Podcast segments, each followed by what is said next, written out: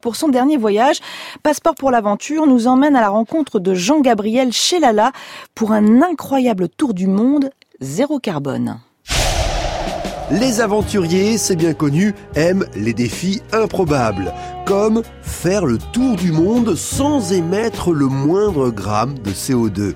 C'est le challenge que tente en 2008 Jean-Gabriel Chelala, jeune parisien qui veut démontrer que la force humaine est notre première source d'énergie et que nous possédons tous en nous des capacités que nous ignorons. Je suis parti euh, début janvier euh, du parvis de Notre-Dame de Paris à vélo jusqu'au sud du Portugal.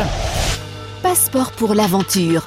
Au Portugal, j'ai récupéré un cyclomère, donc un bateau mu par un pédalier qui fait 7,50 m de long tout de même. J'avais très peu de connaissances euh, maritimes, j'avais fait très très peu de bateaux, donc j'ai un petit peu découvert ça sur l'eau. Hein, mais alors comment ça se passe? Bah, Il a fallu traverser le rail de Gibraltar. C'est une vingtaine de kilomètres de bateaux, de pétroliers, de cargos à traverser.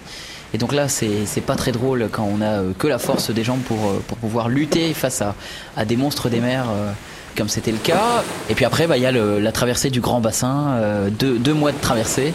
Et là, bon, c'est au, gré de, des alizés. Alors, quand il y a du vent, euh, on est de bonne humeur parce qu'on sent un certain mouvement. Et quand il n'y a pas du tout de vent, euh, bah, c'est l'immobilisme le plus complet. C'est assez déstabilisant. Et puis bah, petit à petit, de jour en jour, bah, les kilomètres s'avalent malgré tout. Et euh, on finit par toucher terre un beau jour de, l'autre côté à Miami en Floride. Je récupère un vélo couché, donc euh, je traverse les États-Unis à vélo de Miami euh, jusqu'au nord du Canada vers l'Alaska sur un peu plus de 7000 km. Ce qui est génial, c'est qu'on démarre le matin sans savoir ce qui va se passer le soir. Alors, en fin de journée, euh, on va provoquer des rencontres. Ça peut être, par exemple, en allant au supermarché acheter euh, de quoi manger, on rencontre quelqu'un, cette rencontre vous amène vers un dîner, vers une, soirée. Et puis d'autres fois, bah, on a rencontré euh, personne, ça s'est passé comme ça. On finit au fond d'un champ, à planter la tente ou à dormir à la belle étoile. C'est un petit peu euh, selon, selon ce qui arrive, quoi. Après, je tente la traversée de la mer de Bering. L'eau est à 2 degrés, la température extérieure euh, tourne autour de zéro. Et euh, je suis tout seul en kayak. Et là, je me suis retrouvé dans une tempête assez sévère. J'étais à 10 km de la côte et personne n'a voulu sortir me chercher parce qu'il y avait 40 nœuds de vent. Alors je suis resté là pendant à peu près 36 heures avant que les gardes-côtes américains viennent me chercher en hélicoptère et m'emmener à l'hôpital euh, où j'étais. enfin, je suis arrivé en hypothermie.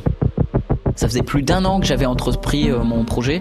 Et puis bah, d'un coup, il y a l'hélicoptère qui vient vous chercher, vous laissez le kayak euh, derrière à la dérive, et puis bah, tout s'écroule autour de vous. Euh, vous repartez sans, rien. Enfin, j'ai pu sauver un sac à dos et, trois vêtements. J'étais plus rien. Et ces moments-là sont extrêmement difficiles. On se dit, mais ça fait des années que j'essaye de transmettre des valeurs en disant, mais rien n'est impossible. Et puis bah là, finalement, j'y arrive pas. Donc il a fallu rebondir de, de cet échec-là et finalement j'ai été contraint de prendre un avion pour rejoindre la Sibérie d'où j'ai redémarré euh, sur un vélo au nord de Vladivostok pour 12 000 km à vélo euh, jusqu'à Paris. Je retrouve Notre-Dame après deux ans. Quand j'ai démarré cette expédition-là, euh, j'étais marié depuis six mois. Alors c'est c'est pas évident, mais euh, qu'est-ce qu'il y a de plus difficile? Vivre loin des gens qu'on aime ou ne jamais vivre ce qu'on a rêvé de vivre? Passeport pour l'aventure, c'est une série proposée par les ateliers de création de France Bleu.